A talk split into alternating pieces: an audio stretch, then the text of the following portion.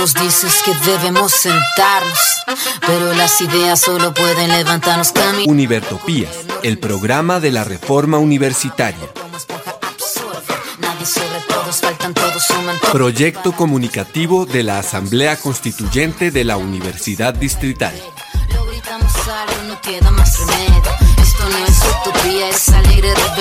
Por una educación como derecho y bien común. Escúchenos en frecuencia libre en las redes sociales y los espacios de encuentro ciudadano de la universidad, el campo y la ciudad.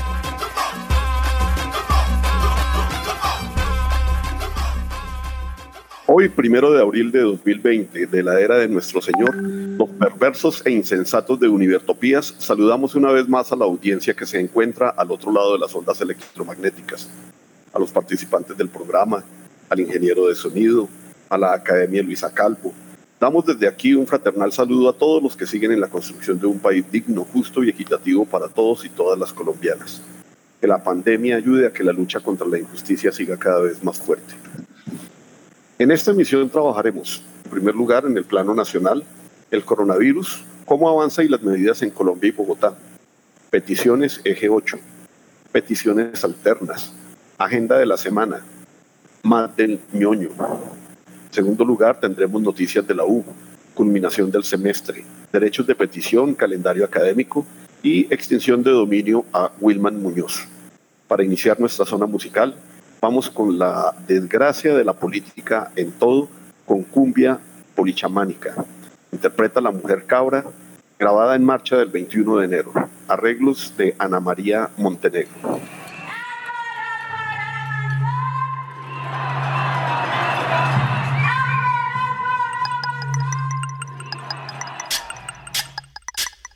Política mal amada, mal querida y maltratada, mal parida y mal nacida. Vas cagada tras cagada, objeto de carcajadas. Si fueras una canción, serías un tango burlesco de una historia miserable toda torcida y turbada, repleta de puñaladas.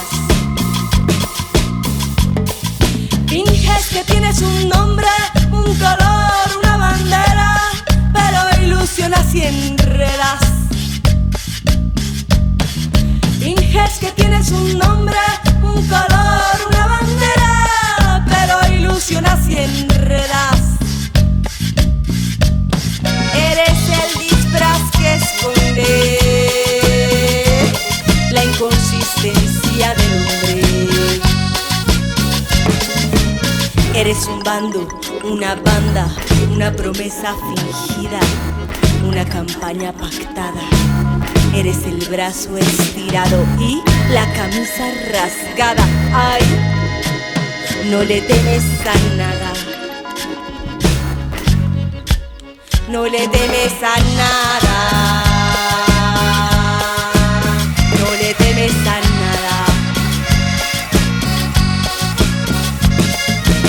Polichamánica, polirrebeldica, polineurótica, poliizquierdística, polianarquítica, polidramática, polidramática, polidramática,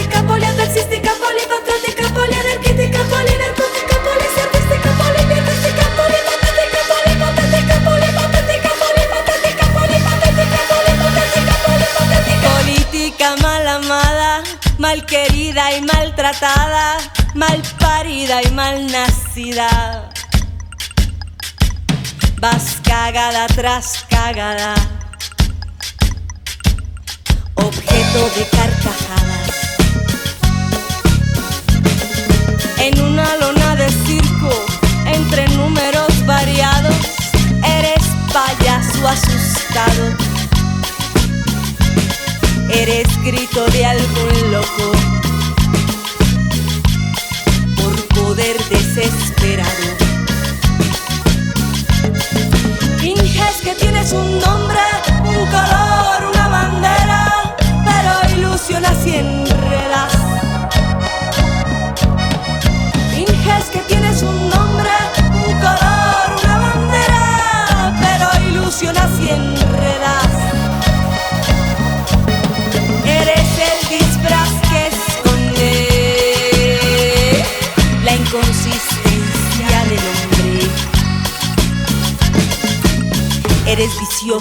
Eres filosa, eres tramposa, peligrosa, corrompida, delatora, sediciosa, asustadora, agitadora, mentirosa, abusiva, malhechora, estruendosa, desparramada, estropeada, estropagiada, sucia, altanera, pendenciera, retrechera, expropiadora, abusadora, expropiadora, abusadora, silenciadora, mentirosa, abusiva, eres odiosa, eres odiosa, eres odiosa, eres odiosa, eres odiosa, eres odiosa. Profesor Elvis Alfonso, profesor Jairo, profesora eh, María Eugenia, en el plano nacional, ¿cómo avanza el coronavirus y qué medidas se han tomado en Colombia y en Bogotá? Eh, al momento de emitir esta nota, hay 904 casos reportados en el país, 14 eh, muertos y no tengo claro el número de recuperados. Creo que apenas iba en 13 personas. A ver, en los datos que acaban de entregar de las noticias del mediodía, señalan que hay 1.065 casos, hay 17 muertos y hay 39 recuperados. Ahora los datos los están entregando después del mediodía y no en las horas de la mañana como estaba ocurriendo hasta la semana pasada. Pero sería bueno eh, en este momento oír un audio de una profesora mexicana que nos explica cómo se expande esta pandemia. Aprovechando estos días en casa, regreso a mis mapas para tratar de entender por qué el mundo está frenado por el coronavirus o COVID-19 y por qué insisten tanto que nos quedemos en casa. Vamos a ver, este es un virus altamente contagioso, pero no altamente letal. Esto significa que del 100% de las personas que contraigan el virus, y ojo, estos números son a nivel global, hay países con números más altos, hay países con números más bajos, pero de este 100%, aproximadamente un 17.9% va a ser asintomático. Es decir, tienen el virus, pueden contagiar a otros, pero no presentan ningún síntoma. 62.1% van a presentar síntomas leves, se cuidan, se quedan en casa y salen de esta. Y el 20%, y aquí hay que prestar especial atención, van a requerir atención médica e ir a algún hospital. Y de este 100%, aproximadamente un 3.4% muere. Ahora, ¿por qué si hay enfermedades que tienen un índice de mortandad más alto, está pasando todo esto alrededor del COVID? Si pensamos en enfermedades como el cáncer, enfermedades cardiovasculares, diabetes, otras enfermedades respiratorias, tienen un índice mucho más alto. Pero lo que pasa con el COVID-19 es la cantidad de contagios. ¿Por qué es tan contagioso? Vamos a ver, imaginémonos que Mariana tiene gripa. Decía un doctor inglés que Mariana tiene la posibilidad de contagiar a 1.3 personas. Y estas a su vez a 1.3 personas. Y estas a su vez a 1.3. Entonces, 10 olas de contagio. Después de Mariana, Mariana habrá, habría contagiado a 14 personas. Pero ¿qué pasa si Mariana tiene COVID-19? Ella tiene la posibilidad de contagiar a 3. Y estos 3 a 3 y estos 3 a 3. Entonces, 10 olas de contagio después, con la gripa, Mariana habrá contagiado a 14 personas. Con el coronavirus, Mariana habrá contagiado a 59.049 personas. Ahora, es todavía más grave si Mariana no sabe que tiene el virus. Entonces, ella sigue su vida social normal, ella sale a la calle, ella convive, abraza, besa. Este virus tiene un promedio de incubación de hasta 14 días, es decir, Mariana puede tener el virus y no presentar ningún síntoma, ya sea porque está en el porcentaje de las personas asintomáticas o porque pueden pasar hasta 14 días desde que lo está aportando y está contagiando hasta que presente cualquier síntoma. Entonces, ella contagia a 10 personas y estas 10 personas tardarán otros 14 días en siquiera saber si van a presentar algún síntoma, entonces contagian a 100 y estas 100, 14 días, entonces contagian a 1000 y como ya lo vieron acá, una sola persona puede llegar a contagiar hasta 59.049 si no es que más. Entonces, acá les hice un, pequeño dibujito como para entender. Si Mariana sigue su vida normal y no hace caso de lo que dicen las autoridades, y contagia a tres, y estos tres hacen lo mismo, siguen teniendo su vida social, al final todos estos puntitos rojos que les puse aquí son contagios. Y no alcancé a hacerlos todos, pero ya vimos más o menos el número que alcanzan a contagiar. Ahora, si Mariana sigue su vida normal, pero hay alguien que decidió no salir ese día, esa persona ya ayuda a que todos los demás que venían después dejen de contagiarse. Acá hay otra personita que hizo lo mismo, acá hay otra, acá hay otra. Los puse al azar, pero para que vean lo que sucede cuando una persona que tiene la posibilidad de quedarse en casa decide quedarse en casa. Y este es el escenario cuando nadie hace caso o hacemos caso omiso a lo que piden las autoridades. Entonces, ¿por qué puede colapsar absolutamente todo si seguimos teniendo nuestra vida normal? Bueno, nuestros países y nuestras instituciones tienen un cierto número de recursos. Hay un cierto número en cada país de ventiladores, de médicos, de enfermeras y enfermeros y de hospitales. Entonces, si todos seguimos socializando, ¿qué pasa? Que todos seguimos un curso y nos empezamos a contagiar al mismo tiempo. Entonces, nuestro sistema colapsa porque no hay suficientes recursos, no hay suficientes ventiladores médicos y hospitales para atendernos a todos al mismo tiempo. Entonces, lo que dicen los expertos es que hay muchas probabilidades que eventualmente casi todas y todos contraigamos el COVID-19. La única diferencia es que ellos están tratando de que esta curva no se vea así y se alargue, que los contagios sean poco a poco para que este 20% de personas que van a requerir atención en un hospital puedan contar con los recursos y bajemos la cantidad de personas que mueren a raíz del coronavirus. Esto es lo que pasó en España y en Italia. No se hizo caso, las personas que podían no se quedaron en casa y todos están requiriendo atención médica al mismo tiempo. Entonces, no hay suficientes ventiladores, médicos y hospitales y están empezando a tener que decidir quién vive o muere porque solo hay un ventilador para no sé qué número de personas. Ahora hay algo muy importante que quiero que entendamos con el COVID-19, que yo lo llamo el canal de la empatía y tiene que ver con la situación económica. Se nos pide que nos quedemos en casa, pero yo vivo en México, un país donde aproximadamente 70 millones de personas viven al día. Pedirles que se queden en sus casas significa que al día siguiente ellos o ellas y sus familias no tienen que comer.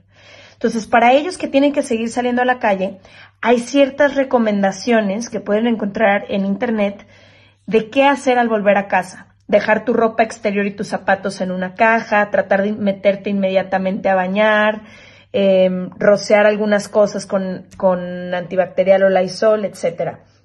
Para las personas que sí pueden cumplir con la cuarentena, que sí pueden quedarse una, dos semanas en casa, porque pueden trabajar desde casa o dejar de trabajar esos días, pueden hacer mucho o podemos hacer mucho para que la economía no se vea afectada y sobre todo estas 70 millones de personas, porque lo que puede pasar después es que las consecuencias del COVID-19 y de haber frenado la economía sean mucho más fuertes que las consecuencias durante el COVID-19. Entonces, ¿qué hacemos?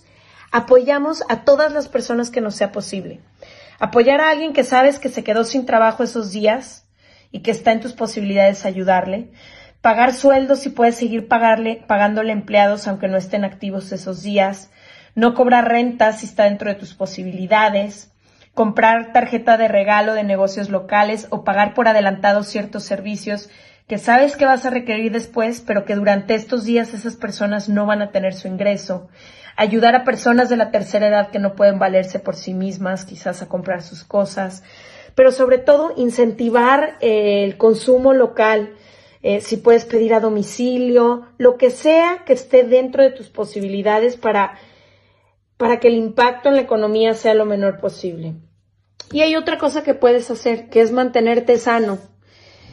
Salud física y salud mental. La salud física ya nos dijeron que lo mejor que podemos hacer y nuestro mejor aliado es el jabón y lavarnos las manos constantemente, sobre todo si estás afuera y tratar de mantener alto tu sistema inmunológico, lo que sea que esto signifique para ti.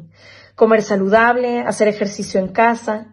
Pero una de las partes más importantes de nuestro sistema inmunológico es nuestra salud mental. de qué nos estamos alimentando física, espiritual y mentalmente estos días. ¿Qué promovemos en nuestros grupos de WhatsApp? ¿Qué tipo de noticias estamos consumiendo? ¿Qué estamos compartiendo? Dicen siempre que hay dos opciones en la vida, miedo y amor. ¿En cuál de las dos estamos nosotros en este momento? Y haz lo que te ayude en tu salud mental meditar, colorear, escribir, hablarle a tus papás o a tus abuelos si te preocupan, lo que sea que esto signifique para ti, para que nos ayudes a estar fuerte y para que el virus tenga menos posibilidades al menos contigo. Entonces ya lo tienen, si tienen la posibilidad de quedarse en casa, yo sé que no a todos les emociona esta idea, pero tenemos que entender que mientras menos hagamos caso a lo que nos dicen las autoridades, más largo va a ser el periodo que vamos a tener que estar en casa por esto que les explicaba. Entonces, con mucha empatía, sin juzgar a los demás, si está dentro de tus posibilidades, quédate en casa. Sí, complementando lo que nos dice la profesora y revisando los números que acaba de actualizarnos el profesor Jairo, mm, al mediodía reportaron 1.065 casos eh, diagnosticados ya para Colombia. Pero también nos enteramos que los chinos eh, acaban de reportar que cuando ellos tenían 444 casos, realmente el número de contagiados era un número, ese mismo número multiplicado por 27. Si hacemos el ejercicio, significa que en este momento debemos tener alrededor de 28.755 contagiados. Como lo explicaba la profesora, si eh, eh, todos nos enfermamos al tiempo, vamos a colapsar el sistema médico. Es por eso tan importante seguir las medidas de quedarnos en casa. Eh, y prepararnos también, porque vamos a ver el, incremento, el pico va a ir eh, eh, incrementándose. Profesor, hay una queja de la presidenta de enfermeras, Edilma Suárez, por supuesto trato discriminatorio a las enfermeras por parte del gobierno. ¿Podemos escuchar de qué se trata? Buenos días, soy Edilma Suárez, presidenta de la seccional Cundinamarca de la Asociación Nacional de Enfermeras de Colombia.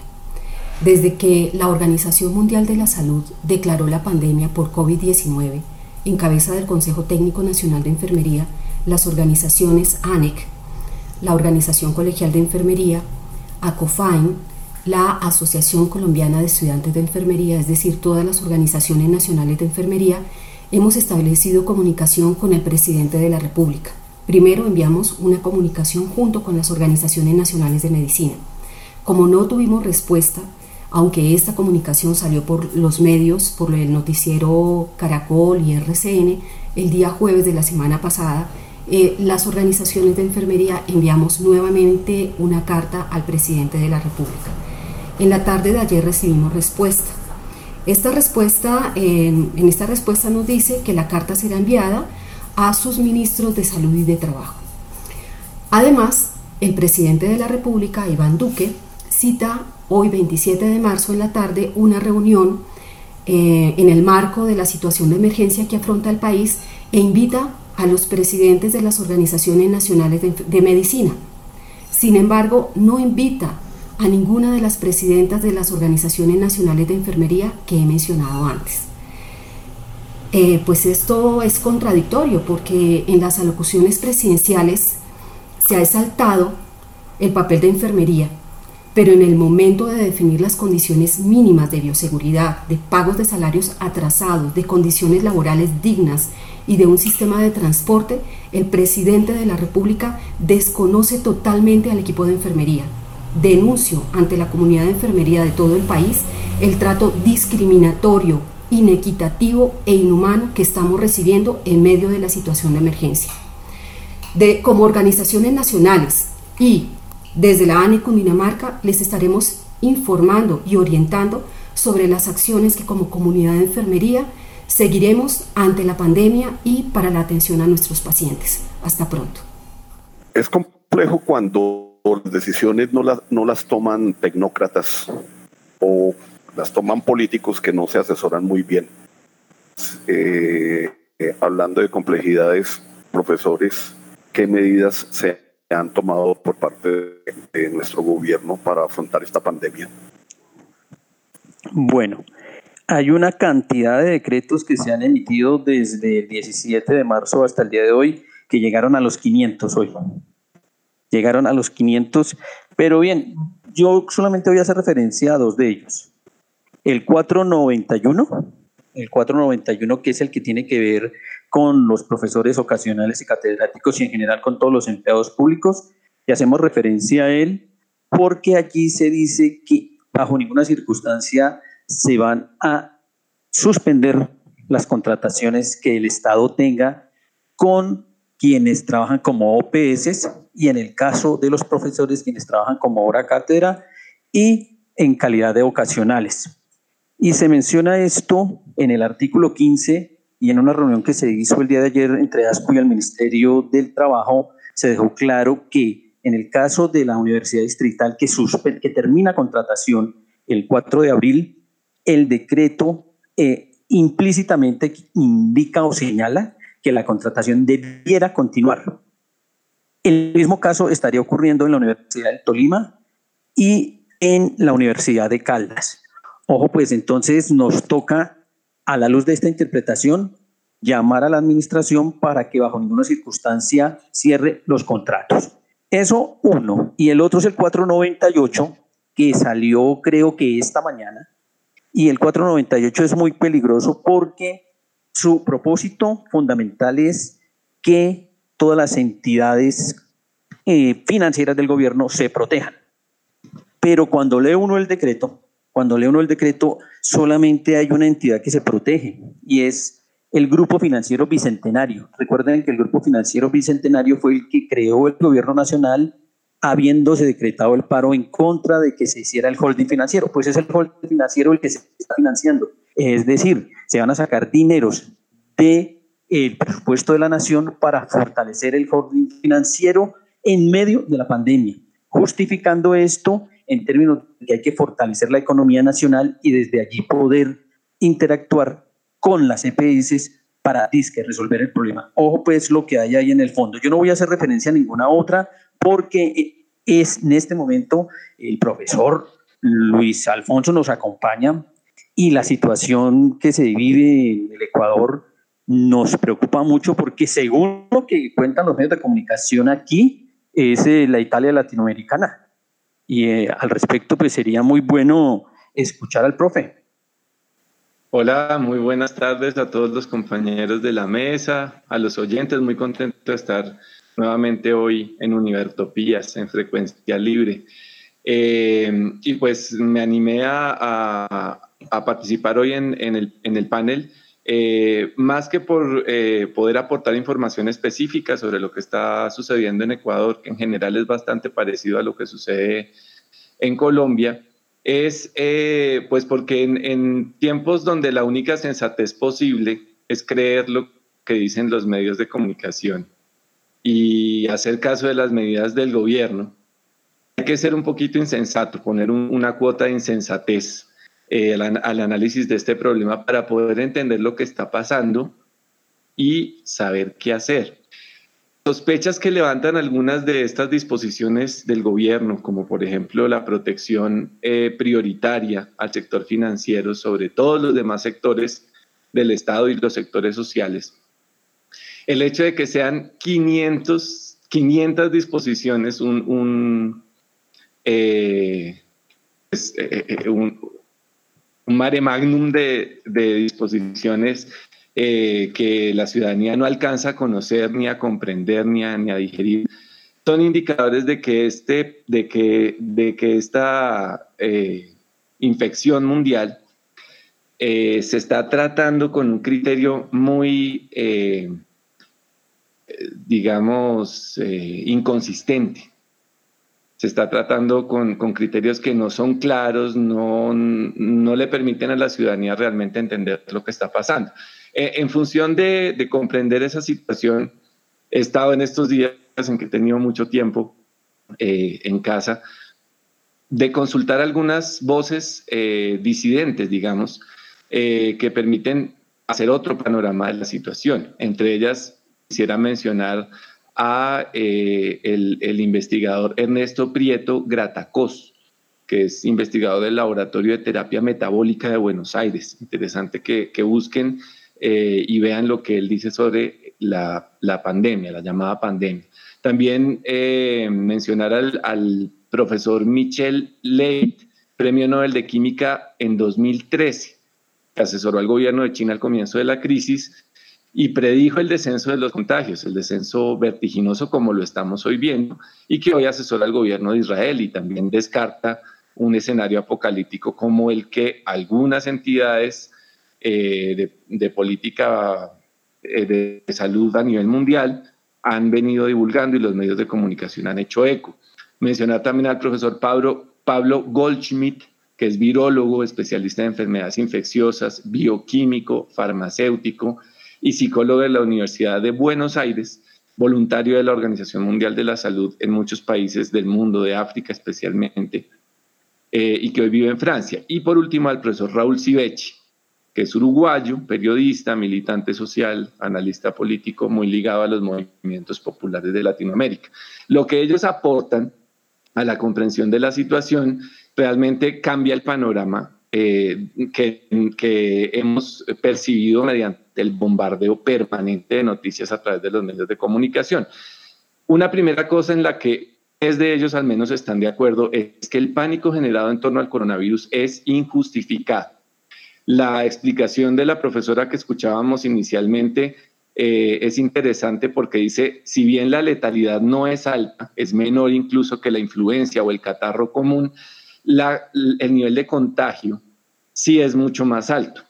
Sin embargo, eh, las cifras de las vidas que cobra el catarro común cada año comparadas con las cifras que hasta ahora eh, arrojan los, los, los, reportes que hacen las entidades sobre las, las muertes que ha costado el coronavirus, demuestran que la mortalidad en términos absolutos, no relativos, no solo de contagios, sino el número de personas que fallecen debido a las complicaciones que presenta esta enfermedad, son tremendamente inferiores a las que tiene el catarro común. Entonces, eh, surge la pregunta, ¿Por qué eh, se genera tremendo pánico sobre el coronavirus si cada año estamos viendo muchos más muertos por otras enfermedades respiratorias eh, como las que conocemos? La gripa que nos da cada año o que vienen oleadas cada año y, pues contagia a mucha gente y en los casos en que hay eh, bajas defensas o enfermedades preexistentes, pues se complica y, lleva a la muerte a los pacientes. Algunos datos. En cuatro meses de pandemia de coronavirus, eh, se han contabilizado 20.000 muertos en el mundo. La influenza, que es la gripa común, entre 300.000 y 600.000 muertes cada año, según las estimaciones de la Organización Mundial de la Salud eh, y otros centros que arrojan información sobre las enfermedades. Entre 300 y 600 mil son las estimaciones, es decir, infinitamente mayor que las muertes que está causando el coronavirus. El número de muertos por coronavirus en Italia, que ha sido pues el, escándalo eh, durante las últimas semanas, es solo el 10% de los, muertes, de los muertos por gripe en años anteriores, en 2016 y 2017 particularmente. Cada año hay 3 millones de recién nacidos que fallecen en el mundo de neumonía. 3 millones de recién nacidos que fallecen por enfermedad respiratoria y 50 mil adultos solo en Estados Unidos por la misma causa sin que se emitan alarmas. Es decir, el número de muertos adultos en Estados Unidos es inferior, los muertos por gripa, por complicaciones de una gripa común, es eh, superior a los muertos en el mundo por coronavirus en este momento. Eh, los profesores Goldschmidt, eh, Levitt, dicen el, el fenómeno es cíclico. Este fenómeno de, de, de proyecciones exageradas de la letalidad de ciertas enfermedades. Ya pasó con la gripe porcina y ya pasó con la gripe aviar.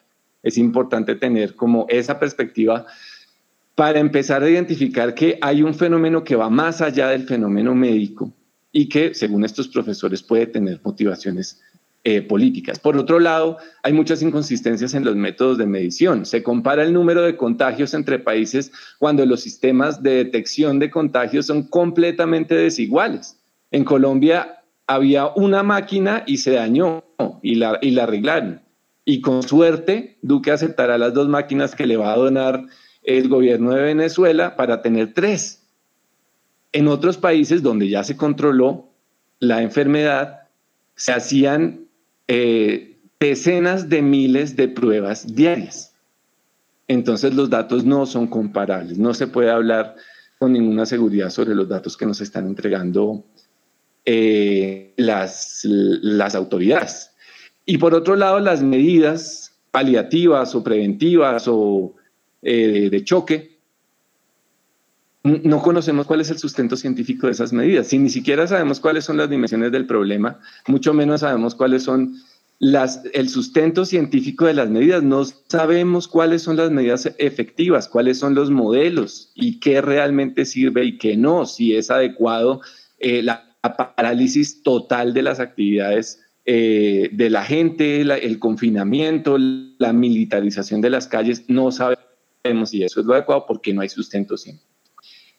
Eh, dado que la letra depende de factores como la, salud del, sistema inmune, el, nivel de nutrición de la gente, eh, la existencia de problemas respiratorios y coronarios previos, pues uno pensaría, recurriendo al sentido común, que hay una serie de medidas que no se toman y que serían importantísimas para que esto, cuando venga nuevamente dentro de seis meses, dentro de un año, no cause la alarma que, que está causando. La básica, una básica es fortalecer el sistema inmune, el organismo, para que éste pueda por sí mismo, como lo hacen los organismos sanos, combatir el virus. Y eso depende de que la población esté bien alimentada, que tenga eh, sistemas de bienestar que permitan prevenir las enfermedades, que tenga estabilidad, porque el estrés también baja las defensas. Imagínense pues cómo actuará eso en el caso de Colombia, en donde nadie sabe con qué eh, va a subsistir el siguiente año, el siguiente semestre o el siguiente día. En fin, una serie de medidas como la calidad, medidas para mejorar la calidad del aire, del agua, la calidad de los alimentos, en fin. Eh, y por otro lado, pues que hay que filtrar la información que nos dan los medios, acudir a fuentes diversas y abrir el debate sobre estas cosas. Como decía, parece que la única sensatez posible en este momento es hacer caso de lo que dicen las autoridades, como nos recomendaba también la profesora al principio, es una situación muy difícil. Eh, y por otro lado, pues que enfermedades como la desnutrición, el dengue, la misma gripa, deberían recibir la misma atención eh, y generar la misma alarma social pero para solucionarlas eh, que está generando el COVID-19. Pero si no hay razón para este este pánico mundial, pues uno se pregunta por qué lo hace. Y entonces algunos de estas voces disidentes mm, ofrecen explicación que esto obedece a una coyuntura político, eh, social, global bien compleja. Eh, y a posibles intereses de un país o del otro en una guerra comercial, al posible beneficio de las farmacéuticas en la venta de vacunas, etc. No podemos saber en dónde se toman estas decisiones, quiénes y cómo las toman, pero sí podemos ver los efectos que esto tiene en la vida social. Por un lado, se impone la lógica de la seguridad a costa de recortar las libertades públicas. En este momento podemos considerar que es necesario y es sensato y es sano quedarnos en la casa, pero lo que estamos viendo es que, digamos, somos objeto de un bombardeo informativo eh, asfixiante que genera pánico en la población, eh, un protagonismo exagerado de los gobiernos entregando mercados, tomando medidas, eh, desplazándose a los territorios para atender las necesidades de la gente, una desactivación completa de la movilización social, pues por responsabilidad, digamos, eh, y una militarización de la vida. eh, son la policía y el ejército en las calles para protegernos a todos. En Ecuador, por ejemplo, ha permitido centrar la atención del público en el coronavirus y desviarla de un conflicto social muy agudo que está latente, pero que no se puede manifestar en este momento porque todo el país está concentrado en combatir el coronavirus, una amenaza común, fantasmal, etc. Y de paso, han empezado a promover la candidatura del vicepresidente del actual gobierno, eh, que es un gobierno que está alta, muy desgastado, muy deslegitimado, pero que gracias a esta coyuntura pues se ha como reencauchado.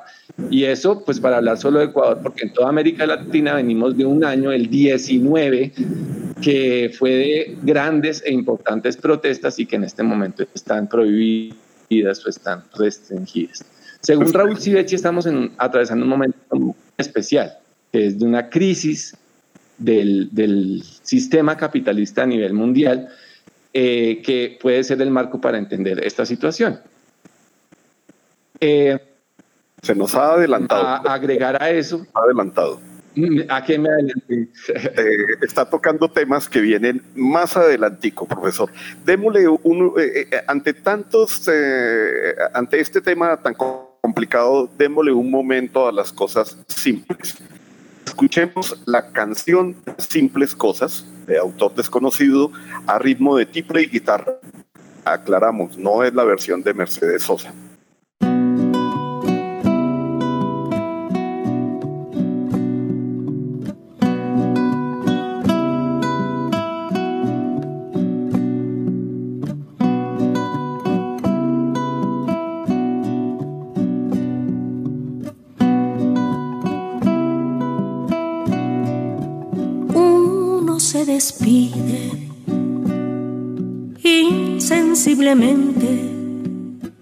De pequeñas cosas,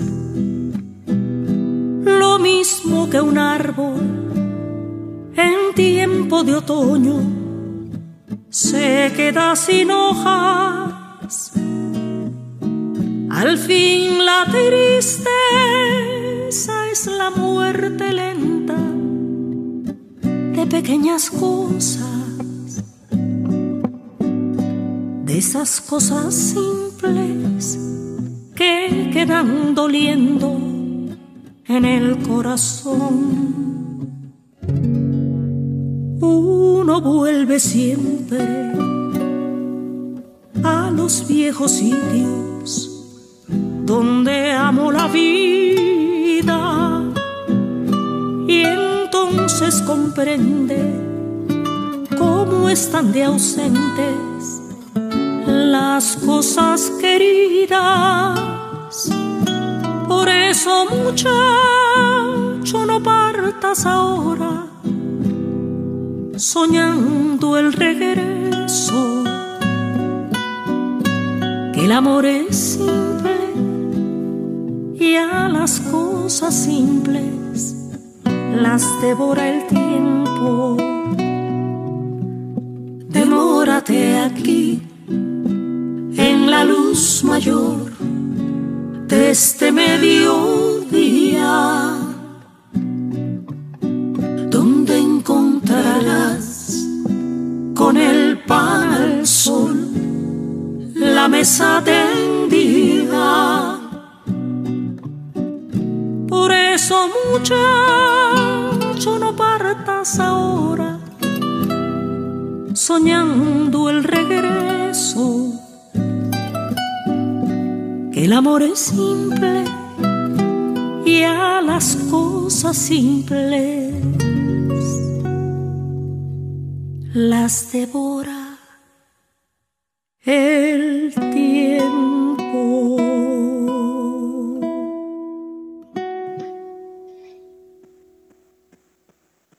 Profesores, y en cuanto a las peticiones en el eje 8 que tenemos. Bueno, eh, como afirma don Lucho, efectivamente nos sacan de un movimiento que traíamos, eso es completamente cierto. En las emisiones anteriores hemos hablado de los siete ejes anteriores. Vamos a hablar hoy del eje 8 que tiene que ver con derechos políticos y garantías que eh, deberían estarse desarrollando en este momento.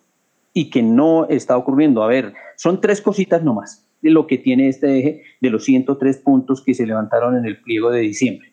El primer bloque tiene que ver con la realización de un nuevo censo de población que visibilice y reconozca a las comunidades negras, afrodescendientes, raizales y palenqueras.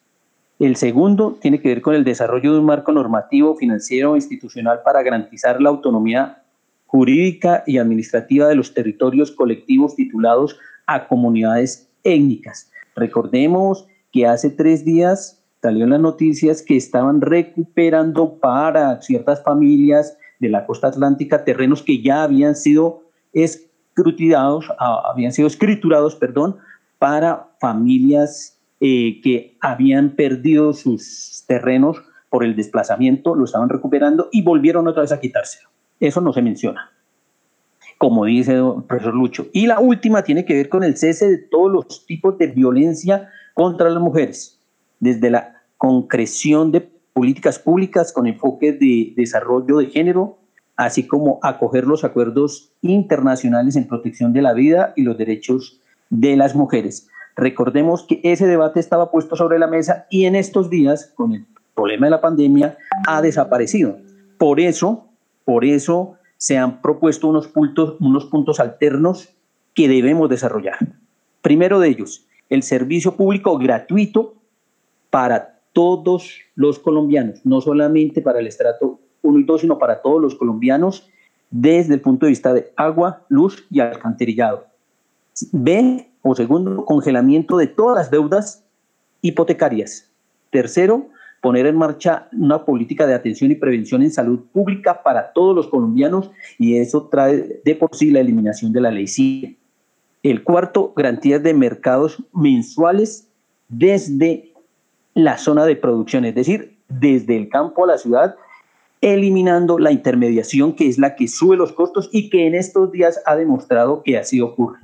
Wi-Fi público para todos, Wi-Fi público para todos en forma gratuita y existen en Colombia la ETV pública y otras tres empresas privadas que perfectamente lo pueden hacer.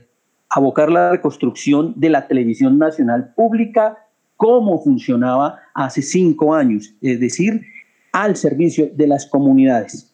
Eso por no mencionar otros temas, lo cual demuestra la veracidad de la tesis que formula el, profesor. Y para los estudiantes se solicita la congelación de la matrícula para los estudiantes que deben pagar en universidad privada, pero para los de la pública que haya gratuidad total en medio del inicio del semestre de esta pandemia. Así que, eh, para darle toda la razón al profesor, tenemos que mencionar que aquí en Colombia hay dos cosas adicionales al paro que venía en proceso que han dejado de mencionarse en los medios de comunicación. Por un lado, tiene que ver el, todo, todo lo que ha salido de el señor ñoño y el papel, el ñeñe. Ah, pero estamos pendientes. Y toda la relación que tiene este señor con la campaña de Duque presidente y con la forma como en la costa atlántica y en otras regiones del país se hizo compra de votos. Eso se sacó del panorama nacional y también se sacó del panorama nacional como si fuera poco, se sacó del panorama nacional todo lo que tiene que ver con eh, la finca de el señor embajador del Uruguay, si no estoy mal. Luego a eso nos metió candela, profesor. ¿Cómo? a eso luego a ese tema luego no se le metió candela o qué tiene que ver el incendio? Exacto, se le metió candela, se le metió candela porque con la candela se, le metió candela desaparecieron las pruebas. Más que tierrita se, le echó candela porque se demuestra en unos videos que se han estado enviando que desaparecieron toneladas de cocaína con el incendio que se originó. O sea, sí se le echó candela efectivamente. Por y eso. Con el COVID-19 se le echa tierrita y con el COVID-19 se le echa tierrita. Eso es lo que está ocurriendo aquí. Sí, señor, cómo no. Pero viene, mm. para continuemos con el debate, viene un, un reconocimiento que se le hace a quienes están desde el campo enviando, enviándonos los alimentos que a diario estamos consumiendo. Y aquí entonces eh, un pronunciamiento de nuestros campesinos. toca seguir, si estamos aquí en el campo, toca seguir trabajando, seguir sembrando. Nosotros ya hemos estado abandonados, haya virus o no, aquí en el campo. Esa plata que da el señor presidente a los bancos, denos al campesino que la menestemos con necesidad. Espero que cuando pase el virus también se acuerden de los campesinos que siguieron trabajando, no la pararon. Mandaron comida, mandamos comida a las ciudades. Aquí nosotros seguimos sembrando la papita con sudor de la frente. Nosotros como campesinos nos esmeramos para que llegue a un plato que ustedes puedan comer un plato rico, delicioso con las mejores semillas. Un guarapo esto no hay más bueno que un guarapo así ahorita que está calentando y con berraquera antes da fuerza para trabajar. Y acá siempre seguimos trabajando en el campo, todos los días estamos trabajando, acá no tenemos descanso. A los que trabajamos de todas maneras pagan el precio que es consciente. No vayan a engañar a la gente de la ciudad también con la carísima carestía que compran. Acá les mandamos albercitas para la ciudad para que no les falte la comida. Aquí la, la comida es más importante que no el, petróleo ni el, ni el oro. Porque pueden tener harto oro, pero si no tienen comida, ¿con qué comer? Tuvo que llegar un virus para que entendiéramos la importancia del campo y nuestros campesinos. Que nuestro tesoro no era ni el oro, ni el fracking, ni el petróleo, sino esas tierras y esas manos trabajadoras de hombres y mujeres que diariamente se levantan a producir. Espero colombianos que después de todo esto no se olviden de quienes nos alimentaron cuando más lo necesitábamos. Entonces voy a, a seguir amasando las arepitas para mandarlas para la ciudad para que no se olviden de nosotros los campesinos. Pero no nos olviden después de que pase ese virus. Sí, digamos, eh, en síntesis, el, coronavirus ha generado un efecto económico y político básicamente en dos dimensiones. Uno es eh, una, una, precarización de la vida de muchas personas, porque quienes más sufren en un paro económico como el que estamos viviendo son los, los trabajadores del día a día, primero que todos, los más graves, pero los trabajadores en general eh, y la pequeña empresa, los grandes aguantan. Y a nivel político, eh, pues la, como digamos la imposición de una lógica de la seguridad que está dispuesta a sacrificar libertades por esa seguridad que ahora se ha amenazada por el coronavirus, que como vemos ha sido magnificada.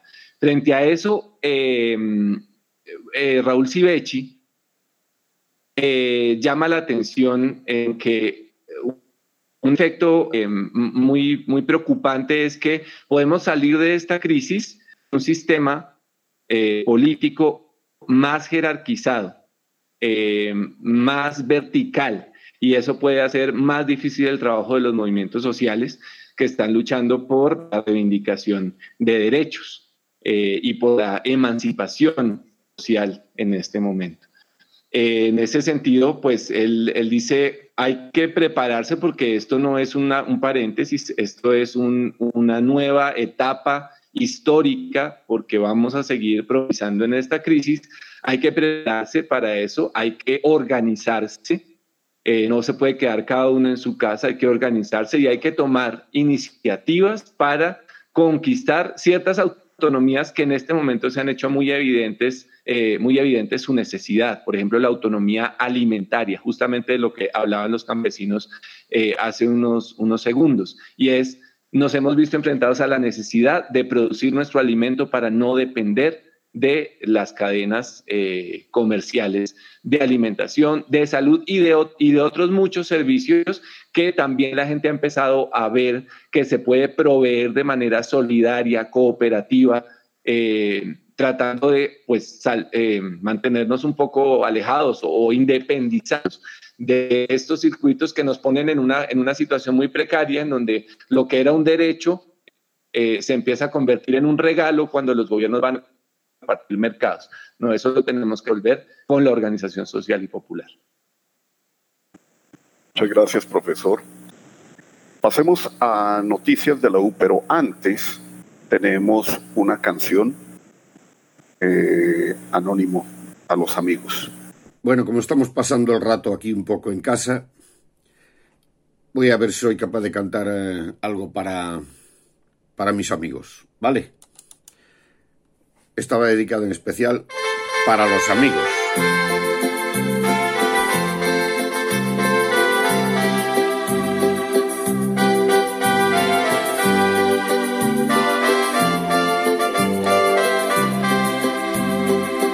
Los amigos así como tú, como yo, de toda la vida, pocas veces se ven como tú, como yo, y nunca se olvida. Hoy regreso hasta aquí y sin querer me cruzo contigo. Me da gusto decirlo en esta tierra vive un amigo. Tú ya sabes que sí, hay un parecido. Aunque a veces por ir y venir por ahí no somos los mismos. Los amigos así que no se ven quizá muy seguido. Cuando nos encontramos lo festejamos, vente conmigo. Nuestra vida es así, viajar, cantar, es nuestro destino. A veces llorar, a veces reír, seguir el camino. Nuestra vida es así, ganar, perder, es siempre lo mismo. Y al final los amigos no se olvidan de amigos.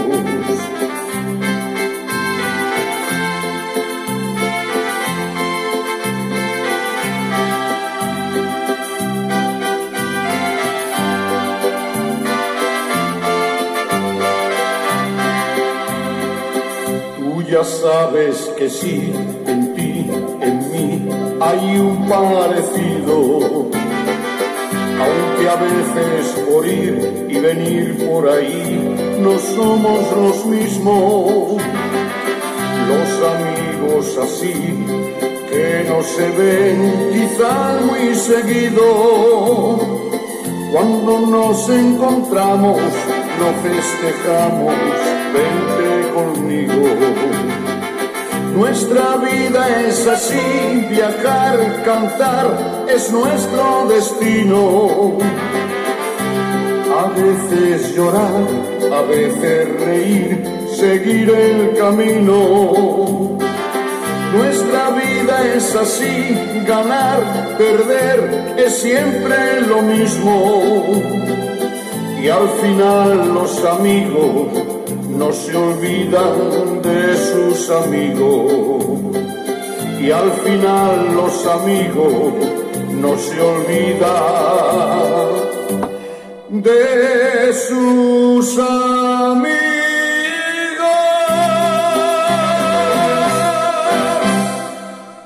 Bueno, ya veis que sin medios, sin medios ningunos, pues grabamos así cualquier cosita para pasar el rato. Espero que lo estéis pasando bien. Un abrazo. Y nos ponemos amables con un homenaje a Santiago García por Óscar Murillo de Teusaquillo. Hoy es 27 de marzo, Día Mundial del Teatro. Eh, y quisiera compartirles como homenaje no solo al teatro, sino al maestro Santiago García, un fragmento en voz alta de la obra Guadalupe, años 50 y que sea este también una forma de rendirle un homenaje no solo al teatro, sino a la vida y obra del maestro Santiago García. La reconstrucción. El escenario vacío. Se escuchan sirenas y radiopatrullas. Por medio de un altavoz exige rendición a Guadalupe y a sus hombres. Altavoz. Atención, atención, Guadalupe Salcedo Hunda. Usted está cercado por las fuerzas del orden. Totalmente cercado. En nombre del gobierno de las Fuerzas Armadas le damos cinco minutos para que salga con las manos en alto. Guadalupe Salcedo, le garantizamos su vida si sale con las manos en alto. No tiene la más mínima posibilidad de escapatoria. Quedan cuatro minutos. En nombre del gobierno de las Fuerzas Armadas les garantizamos la vida a usted y a sus hombres. Si sale con las manos en alto, Guadalupe Salcedo, quedan tres minutos. Atención, atención, Guadalupe Salcedo, le quedan tres minutos. Repito, tres minutos. Silencio total. Desde el fondo del escenario aparece un hombre disparando con dos pistolas. Inmediatamente después se escucha una descarga cerrada sobre su cuerpo. El hombre a volteretas y cae. La sala, la sala es invadida. Entran el juez, el abogado acusador, el teniente abogado defensor, el teniente acusado, la secretaria, un hombre que toma medidas con su decámetro, tres testigos, un fotógrafo, un locutor de radio, un periodista y varios curiosos. La policía vigila la diligencia. El abogado acusador habla con su testigo, una vendedora de café. El teniente defensor habla con sus testigos. Un hombre traza con tiza la figura del cadáver. Locutor.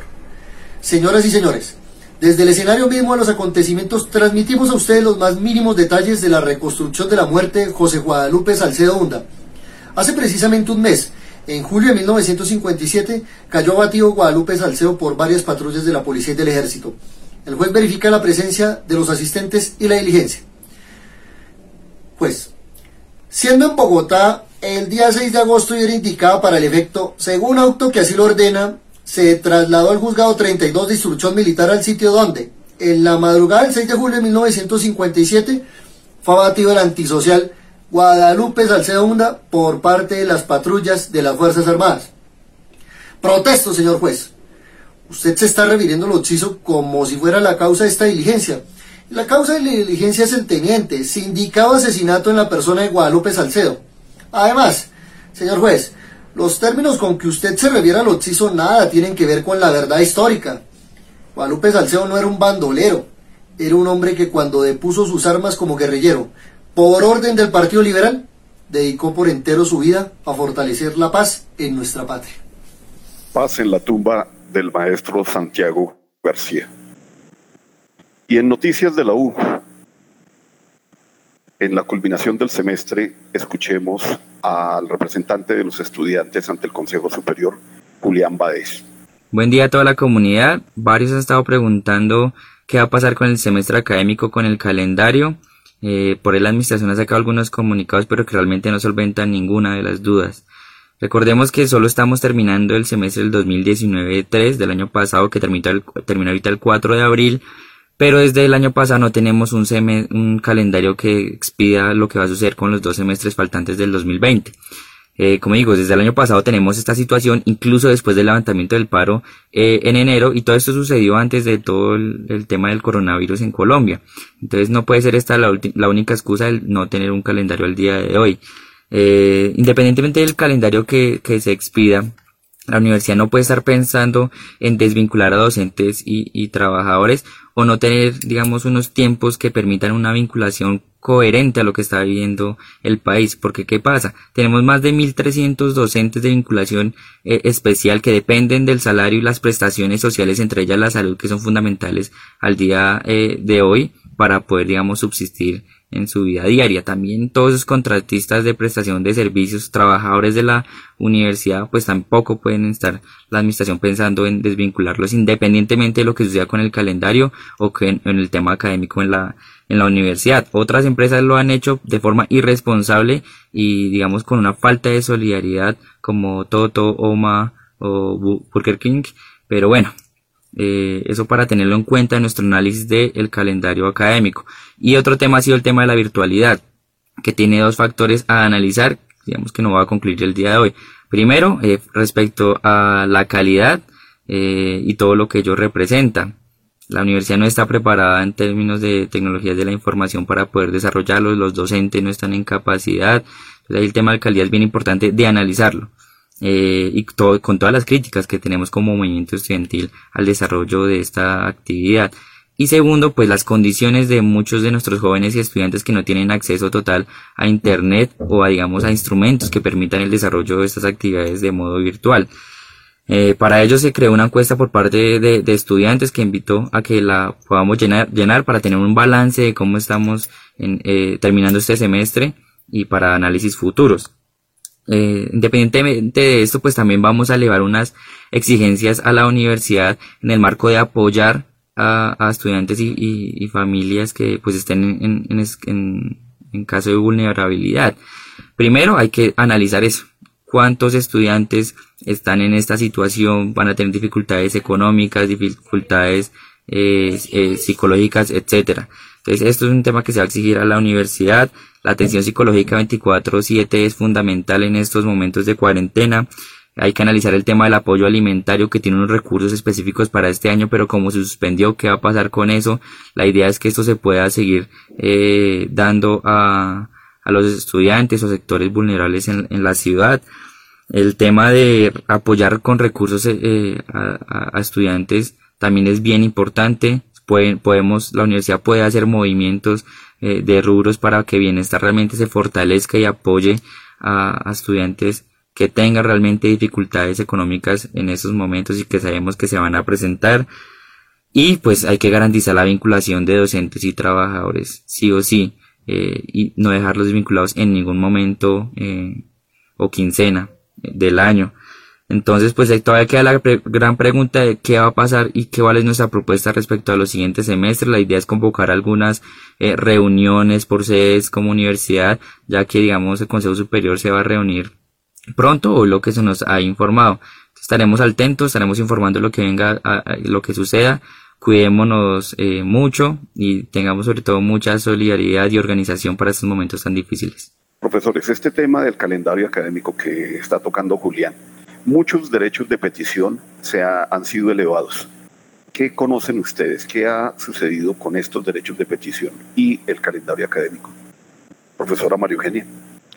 Bueno, eh, sobre el calendario académico, pues hemos tenido conocimiento por un comunicado que hace la universidad eh, el día martes en la noche, si no recuerdo mal, el día lunes en la noche, eh, pues que hay unas fechas eh, de arranque de un nuevo periodo académico. Sin embargo, el documento oficial de calendario académico no ha sido publicado.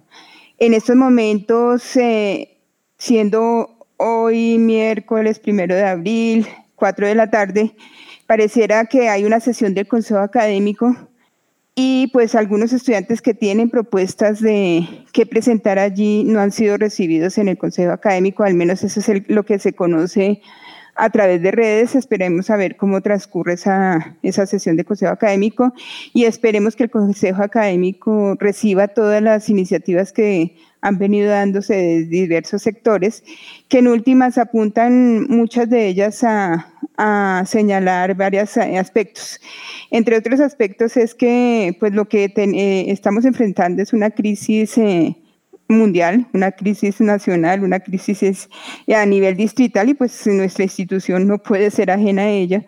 Por tanto, lo que se considere como calendario académico en la universidad debe reconocer ese momento eh, que es atípico para la universidad y por tanto pues mal haría un consejo académico en expedir un calendario académico que no refleje una situación crítica que estamos atravesando.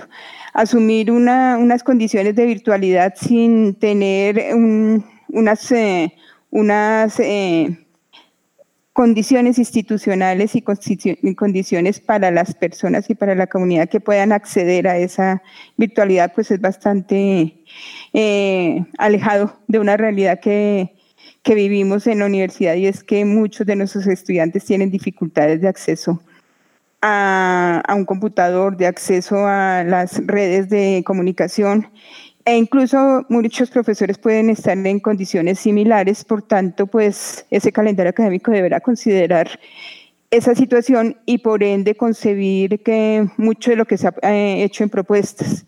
Los estudiantes han sido muy hábiles en identificar algunas de ellas y es, eh, por ejemplo, el tema de la necesidad urgente de que bienestar institucional se, se engrandezca en este momento y realmente haga una función que, le, que la universidad está reclamando hace mucho tiempo y es eh, entrar a hacer eh, una fase como de diagnóstico, como de poder conocer la situación real de cada uno de nuestros estudiantes y qué condiciones habría para que eh, realmente tengamos una inclusión digital de nuestros estudiantes en una época que realmente es crítica, ¿no? Y lo mismo en, la, en, la, en, en el tema docente ese calendario académico también tiene que reconocer que hay actividades no necesariamente docentes que deben ser reconocidas, no necesariamente el, dictar una clase, sino todo lo que implica el reto de irnos a un mecanismo virtual, lo que implica preparar metodologías, estrategias, materiales y los tiempos y el reconocimiento de esos tiempos para todos los docentes de la universidad. Entonces, el calendario académico también tendrá que reconocer eso. También tendrá que reconocer que estando en una situación crítica como la que estamos, pues tendrá que apelar a algunas garantías para que la universidad realmente funcione y la calidad académica de sus programas realmente se, se mantenga. Y en esa medida, entre, los estudiantes ya han identificado garantías eh, para su, su, formación, pero también los docentes y particularmente nuestra población de docentes de hora cátedra y vinculación especial, pues también requieren unas garantías para su supervivencia. Y es por ello que ese calendario académico tendrá que incluir unas actividades que, pues, que necesariamente han de darse si queremos realmente hablar de entrar en un mecanismo semi-virtual o virtual, dependiendo cómo continúe esta crisis. Entonces, esperemos que hoy el Consejo Académico atienda todas estas peticiones y todas estas... Eh, las ponga en consideración y que pues eh, la solución que den como calendario académico sea la mejor para la comunidad universitaria en su conjunto. Estaremos muy pendientes de los resultados del Consejo Académico de esta tarde. escuchemos mientras tanto, quédate en tu casa. Quédate con la copla que no se te acaba el tiempo. Se acumulan para luego los besos que no se dieron. Un parón que nos sitúa, nos recuerda, nos ayuda. El valor de las personas es mayor cuando se suman. No puedo esperar menos de ti. Sé que tú esperas lo mismo de mí, lo mismo de mí. Quédate, quédate en tu casa, quédate, quédate en tu casa y te sigo. Tómate un respiro. Quédate, quédate en tu casa, quédate, quédate en tu casa conmigo. Será algo más sencillo. Quédate con quien te mire como yo. Miro a mis vecinos cuando salen al balcón. Y démonos la mano, lo haremos codo con codo. Sabremos compartirnos, vamos a poder con todo. No puedo esperar Sé que tú esperas lo mismo de mí, lo mismo de mí. Quédate, quédate en tu casa, quédate, quédate en tu casa y te sigo. Tómate un respiro. Quédate, quédate en tu casa, quédate, quédate en tu casa conmigo.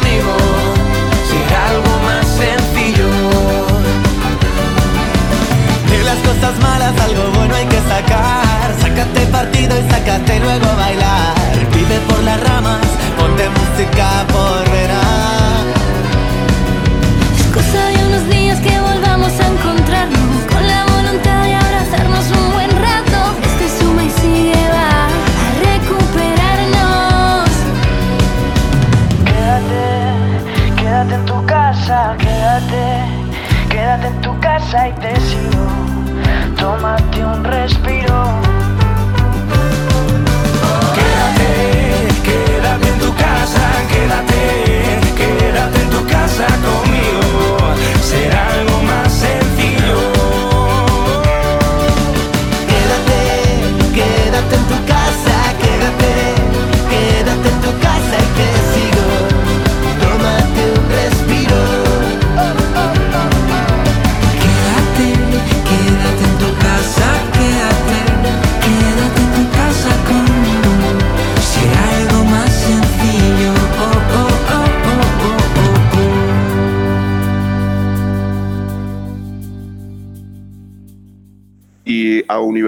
Acaba de llegar un comunicado de los estudiantes.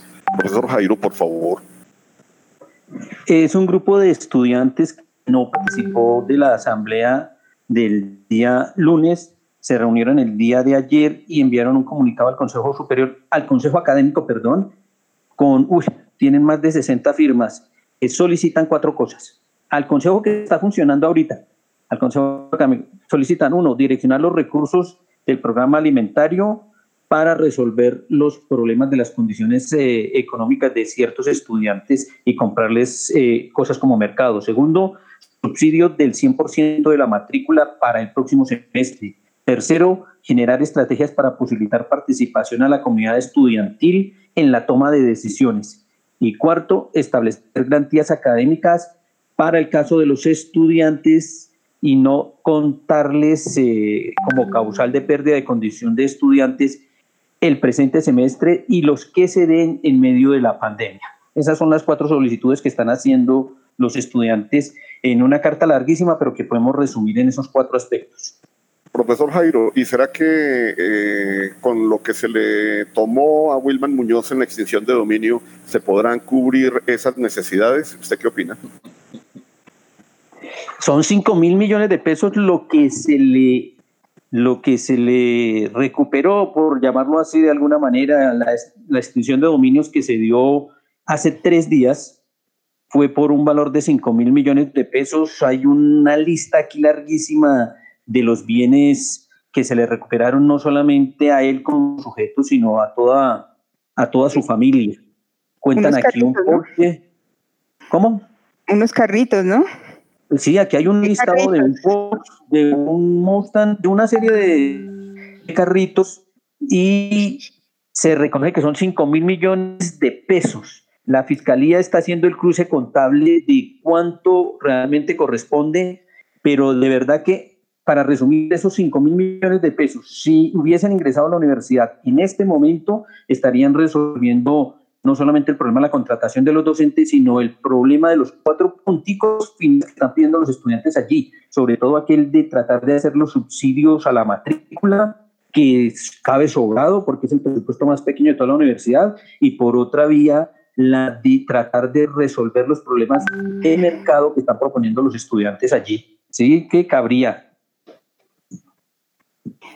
Sí, lastimosamente parece ser que hasta ahora empieza el proceso de extinción. Lo que no sabemos es cuánto pueda demorar ese proceso de extinción de dominio y la universidad, pues haber- eh, habiéndose declarado víctima de ese proceso, pues en algún momento tendrá posibilidad de recuperar en algo los, los recursos que le fueron hurtados, porque en este momento Sí. pues ya podemos decirlo, ¿no? De esa forma. Sería, sería interesante que, que la administración de la universidad, la dirección, se pronunciara frente a eso, ¿no? No solamente sobre las terribles calumnias que levantan co- contra ella en, los, en las redes sociales.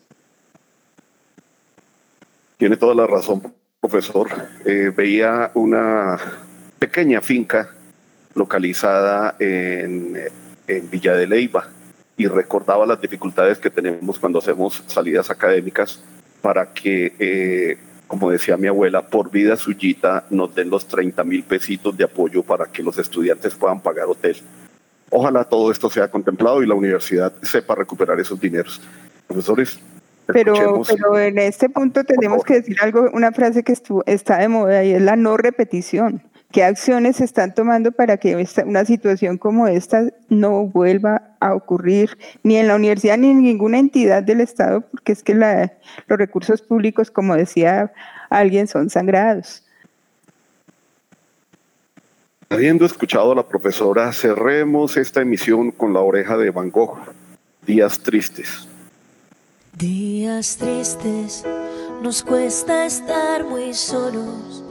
Buscamos mil maneras de vencer la estupidez. Meses grises, es tiempo de escondernos. Tal vez sea la forma de encontrarnos otra vez. Pero son las ocho y has salido. Aplaudir a tu ventana me dan ganas de llorar. Al vernos desde lejos tan unidos, empujando al mismo sitio, solo queda un poco más. Volveremos a juntarnos, volveremos a brindar. Un café queda pendiente en nuestro bar. Romperemos ese metro de distancia entre tú y yo. Ya no habrá una pantalla entre los dos.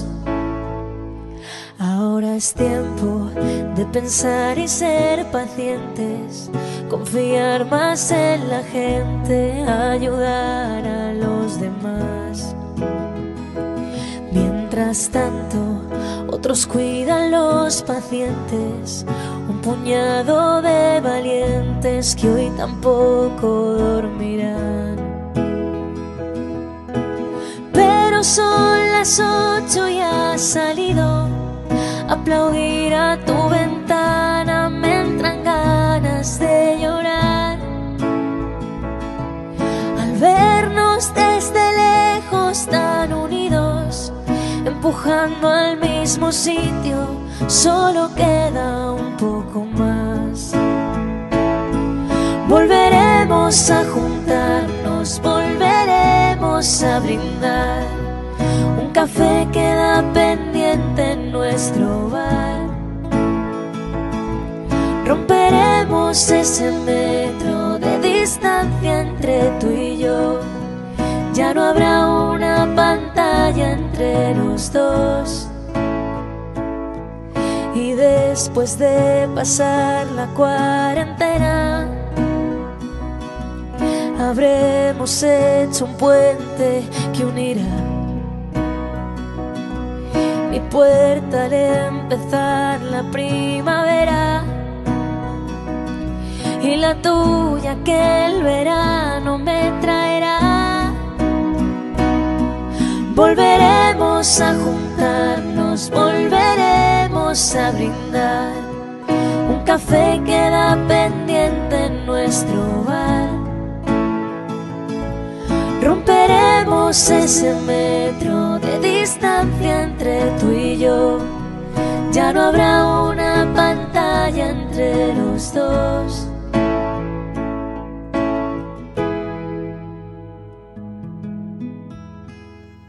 Y antes de despedirnos, escuchemos al presidente de CIPRUT, profesor Juan Carlos Sánchez, respondiendo al a uno de los tantos comunicados que hemos tenido en estos días. Compañeros, muy buenos días. Hoy nos encontramos con la sorpresa de que por fin tenemos calendario académico. Eh, algunos lo celebran, pero la verdad sea dicha, si bien es cierto empezamos el 27 de abril y terminamos el 29 de agosto, una vez más, eh, la universidad con esta forma de, proyección del calendario académico está condenando a la precariedad a los profesores mal llamados de vinculación especial. Tenemos que expresarle a la universidad y exigirle que nuestra contratación sea continua durante todo el año lectivo del 2020. Esto implica que nuestro contrato se haga a partir del 4 de abril hasta finales de diciembre en el marco del decreto 491 del 2020, donde se da la continuidad a los contratos hoy vigentes en su artículo 16, en el 17 y en el 18. Y frente a eso también hay que decir que de paso se están violentando los derechos de los administrativos. Los perversos e insensatos de Univertopías agradecemos a nuestro ingeniero de sonido, a la Academia Luisa Calvo y a quienes nos escuchan detrás de las ondas sonoras. Nos vemos y oímos el próximo 15 de abril, proyectando en medio de la pandemia una gran lucha por la democracia y la reforma universitaria que se abre con la Asamblea Universitaria. Tú nos dices que debemos sentarnos, pero las ideas solo pueden levantarnos camino. Univertopías, el programa de la reforma universitaria. Proyecto comunicativo de la Asamblea Constituyente de la Universidad Distrital.